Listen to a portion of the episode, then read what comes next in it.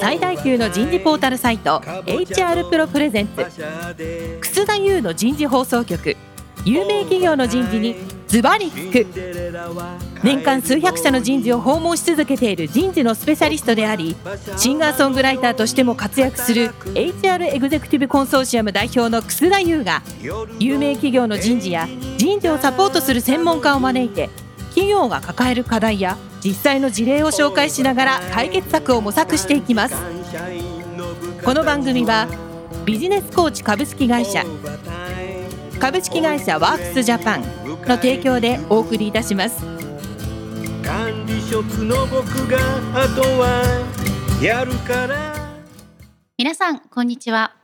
これよりワークスレビューを開催いたします。本日、司会を務めさせていただきます、ワークスジャパンの成瀬と申します。どうぞよろしくお願いいたします。ワークスレビューは、企業の人事担当、育成担当の方々に向けたオンラインセミナーです。採用、評価、働き方改革、HR テックなど、企業の人材戦略に関わるあらゆるテーマを扱い、先端を歩む有識者を交えたセッションを行います。企業の持続的成長のため、社会と社員にどのような働きかけが必要なのか、組織と人事の課題解決を考える機会を提供するオンラインセミナーです。本日のテーマは、サイバーエージェントにおける働きがいとエンゲージメント。約2時間のプログラムになります。近年、就業間に対する価値観の変化や働き方の多様化などを背景に、働きがい、エンゲージメントといったキーワードが注目されています。組織と個人のエンゲージメントを高め、社員に対して働きがいをもたらすには、どのような向き合い方や発信が必要なのでしょうか？今回は、グレートプレイストゥワークが行う調査で、働きがいのある会社に選出されたサイバーエージェント様をゲストにお迎えし、実際に取り組まれている施策やポイントをレビューしていきます。また本日は特別に弊社がスポンサーを務めております、楠田祐の人事放送局ラジオ番組の同時収録も行わせていただきます。では、早速本日のファシリテーターをご紹介します。HR エグゼクティブコンソーシアム代表、楠田祐先生です。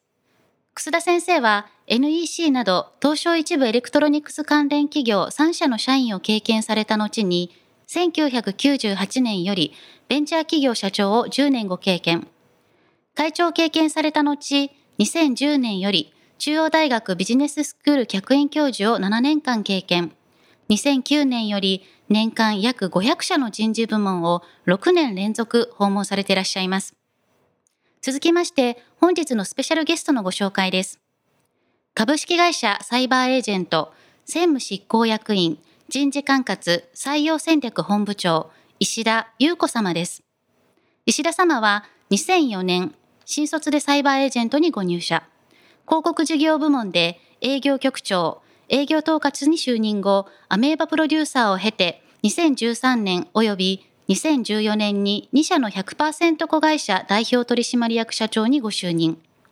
2016年より執行役員、2020年10月より専務執行役員にご就任されていらっしゃり、今は人事管轄採用戦略本部長を兼任されていらっしゃいます。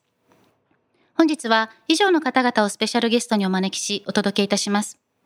それでは早速参りましょう。サイバーエージェントにおける働きがいとエンゲージメント、母屋です。楠田先生、石田様、よろしくお願いいたします。はい、皆さんこんにちは。石田さんこんにちは。こんにちは。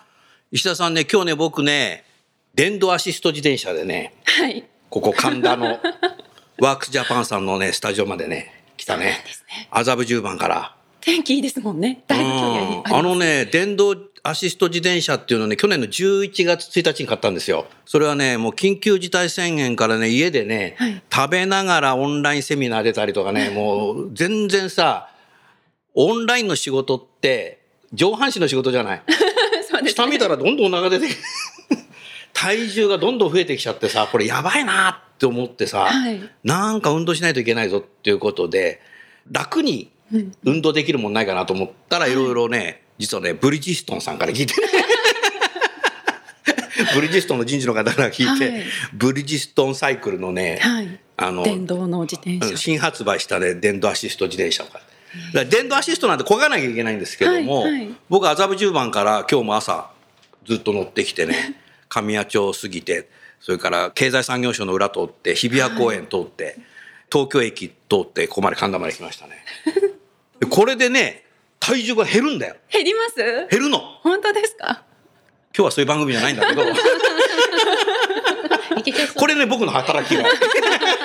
それが働きがいなんですね。そうそうそうそうそう電車はさちょっとさまたコロナ増えてきたから、うん。ちょっと怖いよね。そうですね。う。ん。だから電車乗るときはねマスク二重にしてんの近いですもんね距離が、うん。去年の今頃ってマスク全然売ってなくてさ、ちょうど去年のね今頃ね安倍のマスクっていうのがね、はい。届いてね、当時は2枚するのってぜ贅沢だったんでできなかったんで日本は今なんかマスク大国になっちゃってどこでも売ってるんで、ね。もう2枚だとかっつってね、はい電車乗る時はね2枚してるんですけど電動アシスト自転車はねいいですよ。この番組あのブリヂストンサイクルさんって 提供じゃないんですけど 最後ねそんな感じでねはい今日はあの皆さん神田の駅の前にあるワークスジャパンさん2階のオンライン専用のですね、スタジオ、第一スタジオからですね、今日はセミナーとですね、ラジオの収録を並行して行っていきたいと思いますので、どうぞよろしくお願いいたします。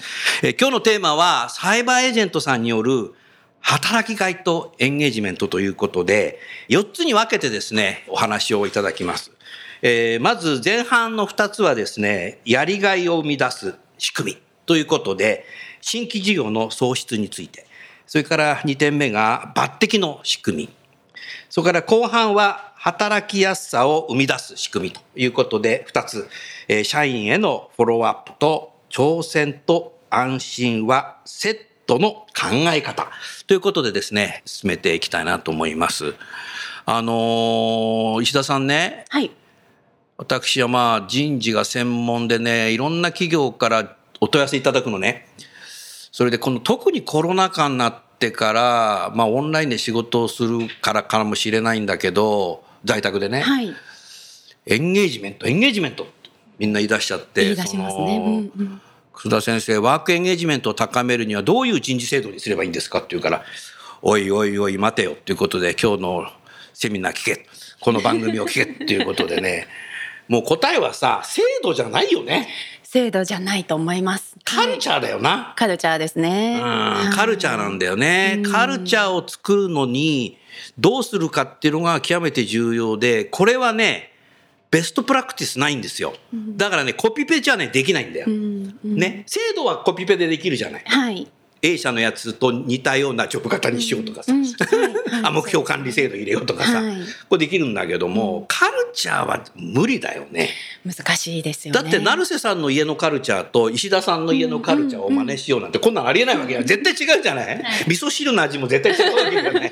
味噌汁の味なんてこう制度じゃなくてはい。カルチャーじゃない、だからそれと一緒なので、じゃあっていうんでお同じお味噌を買ったってできないので多分一つだけね真似しても多分できないんだよこれ。はい。だからやっぱトップのね、コミットメント、トップがどうなりたいのかっていうことと、人事がそれに対してね、どう向き合うのかっていうことで、やがてそのカルチャーがなんかだんだんなんか制度みたいになっていくっていう、うんそうですね。そういうことなんだろうかなっていうふうに思うけど、間違いない。いや本当にその通りだと思いまああ、なるほどね。間違いないということで、じゃあ今日これで終わろうか。ってことじゃなくてね。じゃあさ、早速だけども、本番行きたいんですけども、そのサイバーエージェントさんにとって、働きがいって何ですか？そこを少しね、お話しいただこすはいあのサイバーエージェントにとってのまあ、働きがいというのは、まあ、一言で言うとやりがいという部分と働きやすさっていうこれがまあセットであるということとう。やりがいと働きやすそうか。ですねこれはすごいね。多分今ね、はい相当の方がね、メモ書いた。あ本当ですか？メモ書いて別に最後にテストやりませんけど。やりませんね。まあでも多分どちらか一方でも多分成立しないことではないのかなというふうには確かにそうだね。思ってますねやりがいだけじゃダメだし。そうですねやりがいで働きにくいってのは気持ち悪いよな。そうですねそうなんですそうなんです挑戦だけしろとか仕事働きやすくてもなんかやりがいないな。なんかぬるくなっちゃいますよね逆だともううん家にいよみたいになっちゃう。あそうですそうですそうですもう自分のペースで一定の仕事だけしてれば OK だろうみたいなちょっとこうぬるい環境にもなってしまう、うん。まあそれだけではないと思いますけど、うん。なのでどちらもやりがいと働きやすさ双方あることで初めてそのワークエンゲージメントというあの概念というか、まあ、それこそカルチャーですよね。ね。が生まれるんじゃないかなというふうには思ってます。なるほど、はい。ありがとうございます。はいで、まあ、一つやりがいを生み出す仕組みということで、まあ、一言で言うとあの変化に対応し続けるカルチャーとか、あのなるほど現状維持で満足しないカルチャーとか新しいことに挑戦し続けるカルチャーみたいなことを意識をしているんですね。人間ってさなんか一つのことに満足しちゃって、はい、これでいいやっそうなんです。そうなんてです。なはいりがち、なりがちですね。あと変化することって人間ってあんまり好きじゃないかもしれない、そうです、そもそもね。そうですね。ね。毎日違う家に住むの嫌だもんだそうですね。ね。うん。なんかこう一度そのちっちゃい成功体験があるとあもうこれでいいんだと。これで勝ちパターンなんだっていうふうにあの進化をやめてしまうというか、まあ、ちょっと現状満足してしまいがちになってしまうんですけども、うん。あのそうではなくてやっぱり時代も変わっていきますしマーケットも変わっていきますし、ね。ニーズもあの例えば消費者のニーズも変わっていきますし、うん。なんかそこを的確に捉えて変化にその強い体質、まあ、カルチャーだと思いますけど、うん。組織体制を作るということが、まあ、一つやっぱりやりがいにつながることなのではないかなというふうに考えてまして。結果的にそのカルチャーがあるっていうことは会社事業としても進化し続けるし続けるということですね。よはい。だから社長がみんな進化し続けろって言ったってしないよな。そうですね。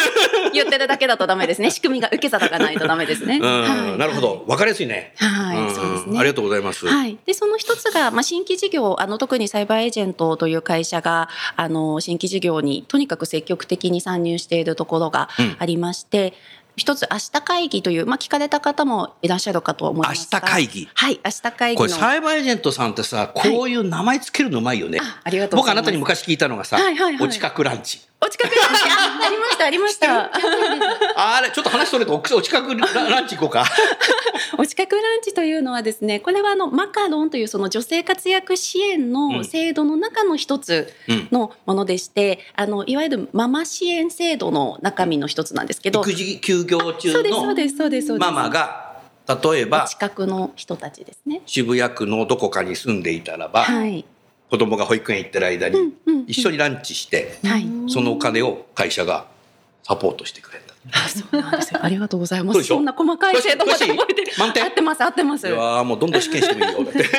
そうでしょ？そうなんですあなただって昔聞いたから僕は。すあすごく前ですね。ああいうのはがねいっぱいあるんだよ。いうん。これそれもカルチャーだよな。そうそうなんです。もうその一つが重要っていうことではなくって、うん。積み上げでというかいろんなそのニーズに応えられる制度というか受け皿とか仕組みとか取り組みがあって、うん。あの安心して働けるっていうそのうん。今の一つのポイントですね。はい。だからその1年間とか育児休業を取ってる女性も一緒になって対話しながら、あとはお金食事も出してくれるとエンゲージメントも高まるし早く戻ろう戻りたくなるし。そうなんですそうなんです。なるよね、はい。最近なんか今サバイジェットこうなってんだってさとか誰か言うと、はい。えそうなの？なんていう形そうでなんですそうなんです。ねそうなるよね、はい、うん。育児休業中でその会社と仕事と離れてる間もそのエンゲージメントを高める仕組みのそれが確かに一つですね。孤独にしない。うん。これがすごいね。ありがとうございます。すいません。はし話止めいえいえいえ取れました？全然全然。はい、今のはどちらかというと本当に働きやすさの方ですね。安さの方だね。はい、で、うん今、ね。の新規事業の方は明日会議というものが、あのこれもう相当前から2006年ぐらいからやってるもの2006年からやってるんですね。はい。で、えっと役員があのチームを作るんですよね。活躍してる社員をドラフトするんですけど、なるほど。指名をしてチームをまあ組閣して、うん。だいたい1ヶ月ぐらい準備期間あるんですけれども、うんその期間で会社の未来につながるその経営課題をこう解決する案を提案するという会議体が明日会議というものになってます。なるほどはい未来そうなんです。その会議は会社はいの中の会場でそうですね。はい。こうやるんだけど、はい。なふ藤田社長も出るの？はい、あの審査員として藤田が出ましてその案はもう参考にもならないとか、うん。あのそれは崖越えっていう言葉をよく使うんですけどそれはホームラン級のアイディアだねとあか崖越えね。崖をホームランね。越えるという、はい、場外ホームラン場外ホームランだねとか、うんもっといいねその言ブラッシュアップ必要と葉か。はい。わかりやすいよね。わかりやすいですね。はい。あもうすぐそうやってフィードバックするんだ。フィードバックします。でもすごい緊張感あるんじゃない？発表する人、はいそうなんです。で役員がやっぱりチームをこう作るので、うん。なんか提案したものが、うん。まあ、言い方あれですけどちょっとこうしょぼかったと。あまり大したことないものだと役員がちょっと恥かくというか。なるほど。役員も大変だ。役員もプレッシャープレッシャーすごい緊張感。だいぶかでもかります、ね、本気でやってんだよなそれね。そうなんです。で順位もつくんです。順位がつくんだって、はい。1位から最下位まで。公開されちゃうんだその順位も。公開されちゃいますドキドキだねそれ。そうですね。あれはすごいね。そうなんですでもそういうカルチャーだとやはりなんかアイディアを常に考える自分作りっていうのもはい。やっていくだろうしね、そうです。なんか言われたから考えてきます。みたいな明日まで考えてきますってそういう感じじゃないね。ではないですね。もちろんその明日会議という日が決められているので、うん。そこに向けて年に何回ぐらいやってんの年に1回なんですけど一回なんだ。ただ、うん。派生版がすごくあるんですよ。あの若手版明日会議とか、うん。部署版明日会議とか、へなんかすごいなんで年中年中やってる感じですね。アメアメーバのようにこう増えていってる。そうなんですそうなんです。アメーバのように。アメーバ系だからね。そうですうね。んありがとうございます。とう形ですね。はい。でこれからやっぱり会社ができたりするの？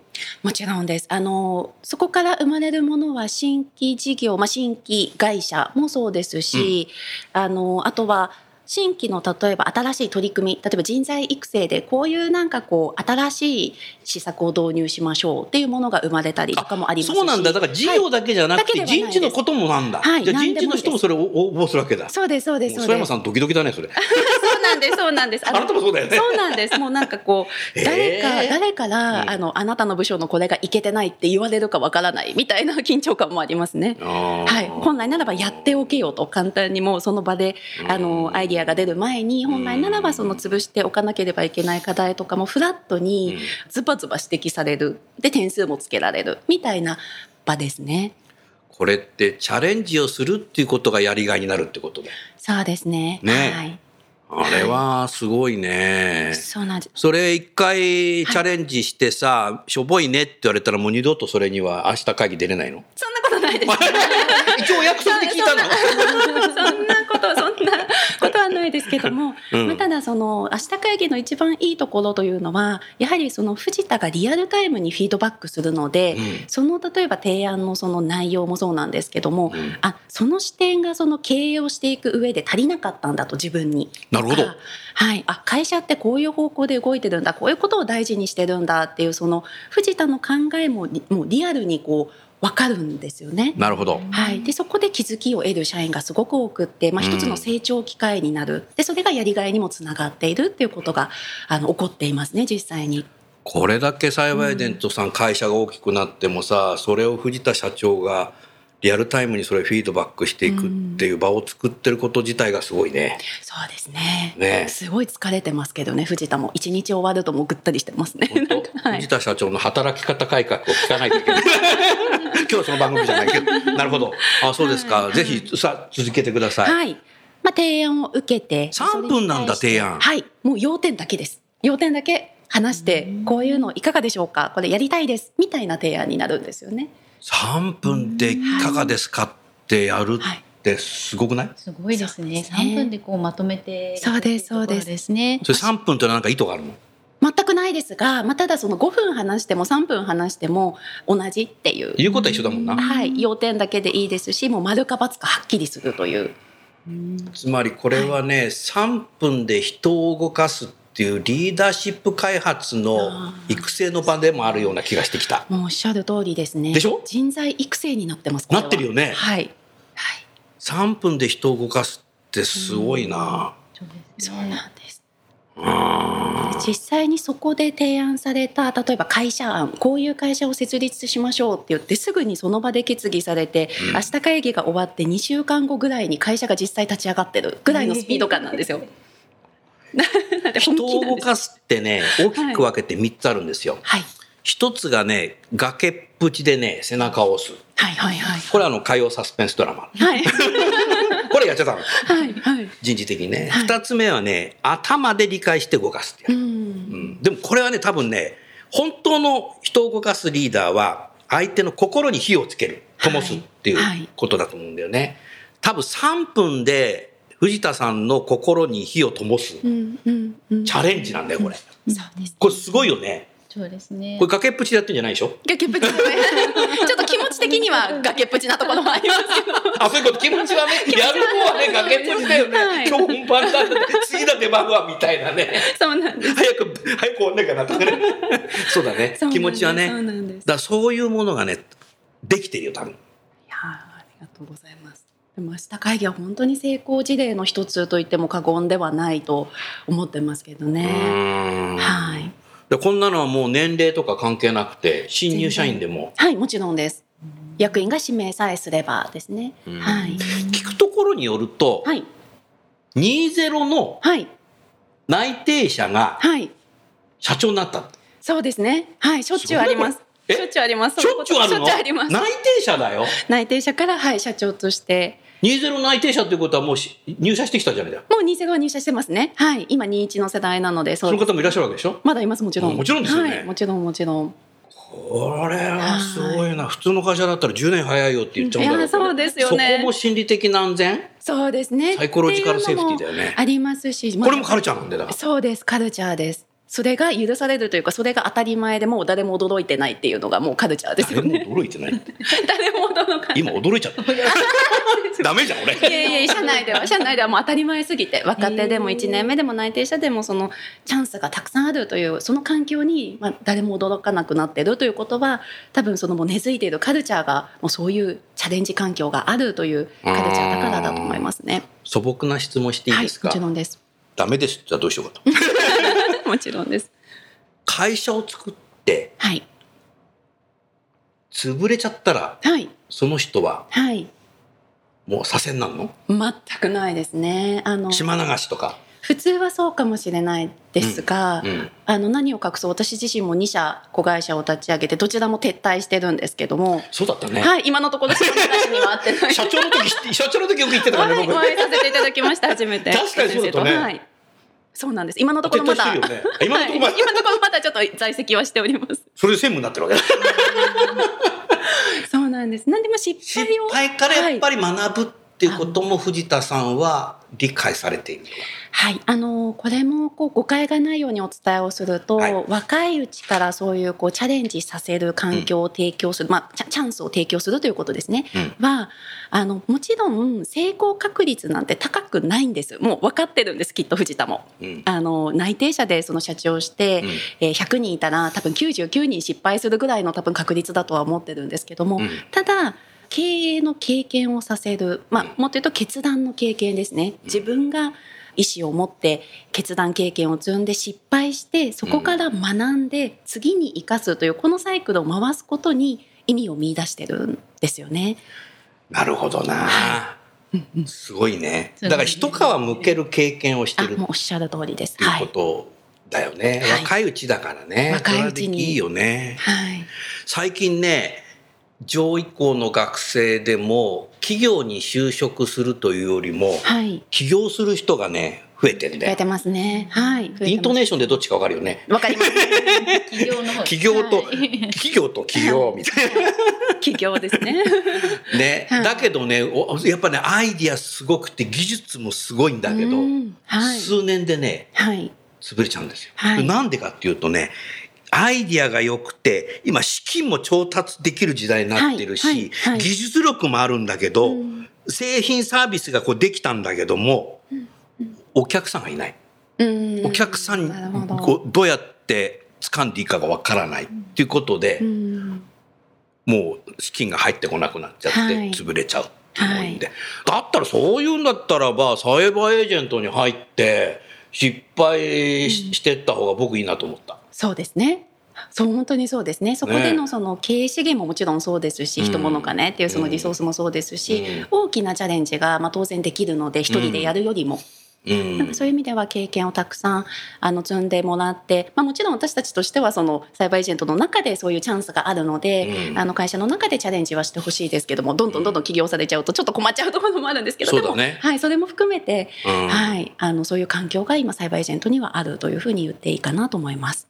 えっと、私の方から言ってよろしいあですか？ぜひぜひ。先ほどその明日会議にその参加できるこの社員の方というのは、はい。あの役員の方からのそのご指名があっというお話だったんですけれども、石田様のお立場からしてどんな人にこう指名するとかってそうでそのまあ基準なんでしょうか？はい。何かこう光るものなんでしょうか、はい。どんな人に対してそのアサインメントするっていうところを教えていただいていいですか？はい。あの一つは、はい前者視点がある人ですね。うん。あの前者視点がある？はい、前者視点と言ってるのはその自分の仕事だけ自分の業務だけとか、はい。そこでやるだけのことパフォーマンス、まず結果を出してればいいという、はい。まあ、やっぱりこう主語が自分というかうん。自分の成果だけに執着をしている人というよりもやっぱりそのサイバーエージェント全体の組織課題経営課題を解決する場なので、あの前者視点に立った、あのアイディアをこうやっぱり持っていかなければいけないんですよね。なるほど。ということは自分のことだけ頑張っていても、うん。あのいい案が出てくるわけがないというのは見ていないからですね。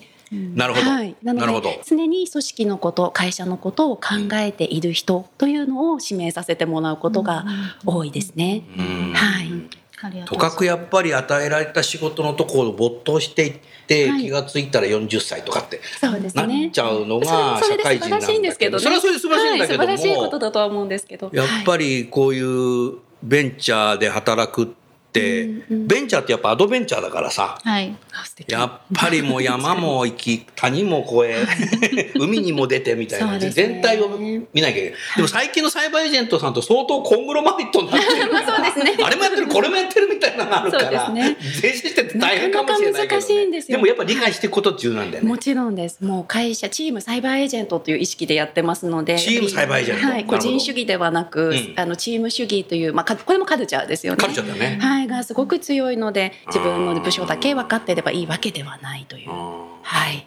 僕今日聞いていて明日会議って多分今日のセミナーの参加者とかラジオのリスナーの人って明日からうちもやろうかなと思うんだよね。はい。多分多いと思うんだけど、はい。でも明日会議だけやっただけじゃね難しいと思う。これですね、実はかなりいろんな、その、企業の人事の方に私もお話しする機会が多くてですね、うん。あのあと皆さん記事を見ていただいたりとか、うん。あの勉強熱心な方がすごく人事の方多いじゃないですか、うん。なんですごく見ていただいてるんですけどうまくいった試しがないって結構言われることが多いんですよね。うん。でもなんとなくわかるな、なぜか、うん。その場に社長が多分そこで決断してないんだ。ああなるほど。じゃあなんとか君倫理上げといてみたいな。ああなるほど。多分ね、はい。なんでダメだったかフうんィードバック来ないとかね。そうですね。だから臨場感がないんだよ多分。臨場感確かに。うんだからなんかねこうそこに応募することが義務みたいになっちゃって、うんだからなんかなんか作んなきゃいけないなみたいな、そうですね。とりあえず出しとくかみたいな。確かに。で前者視点じゃなくてこういう視点の人たちだったら余計そうああなるほどなるほどだからいろんなもともと土台にいろんなカルチャーがあって、はい。そこにこう明日会議が多分あるんでそうなんです。もうおっしゃる通りですね。はい。明日会議があるからなんかカルチャー作ろうじゃないんだよじゃないですね。逆なんだよ逆ですね。はい。だからねそうですね。明日からやってもねそうですダメだと思うそうですね。あとはその義務っていう言葉が今あの出していただいてるんですけど、誰も義務だと思ってないんですね。そこも全然違うポイントで、これすごくない？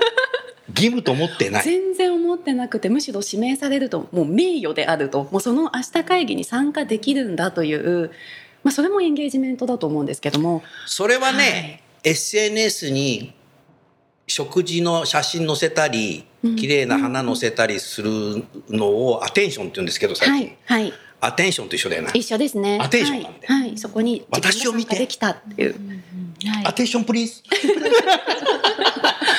それと一緒だよな。一緒です一緒です。はい。いやネットの会社だからそこも分かってアテンションだよこれ。そうね。そうでしょ？はい義務でさ今日のランチあげて？とかって？うん。義務であげないとみたいな。そうですねもう。それじゃダメだよな。はいもう名誉っていう感じです。ねありがたい。この機会を成長機会をありがとうございますみたいな社員が多いですね。あまたじゃあその参加された社員の方がその会議にご出席されて、その成長していく様を周りが見たらはいまたそこのまあブランディングというかそうなんです。いいサイクルになられてるんでしょうね。でおっしゃる通りあの、はい。ネットの会社なので、はい。例えばブログであったりとか、うんそのソーシャル、うんあの SNS であったりとか、はい。あのいろんなその、まあ、手段ツールをこう利用して明日会議での学びをみんな勝手にこれも義務ではなくって勝手に発信してくれるんですよね。ーうんでそうするとそれを見てまた若手社員があ自分もいつか呼ばれたいからずもう絶対頑張るっていう風になんかいいサイクルが生まれてなのでもうずっと2006年から今に至るまでずっと続いているのと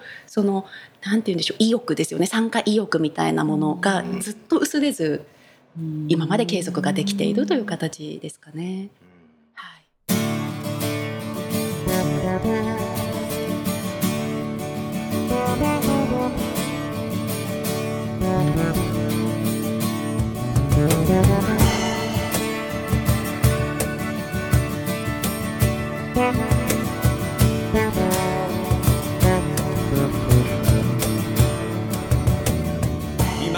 今日のお話はいかがでしたか？楠田祐の The Times Will Change 時代は変えられるとともにエンディングといたします。この番組は日本最大級の人事ポータルサイト HR プロのウェブサイトからもお聞きいただくことができます。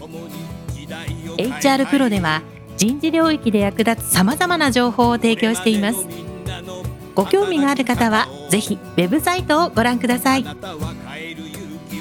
この番組は人と組織の生産性を高めるビジネスコーチ株式会社。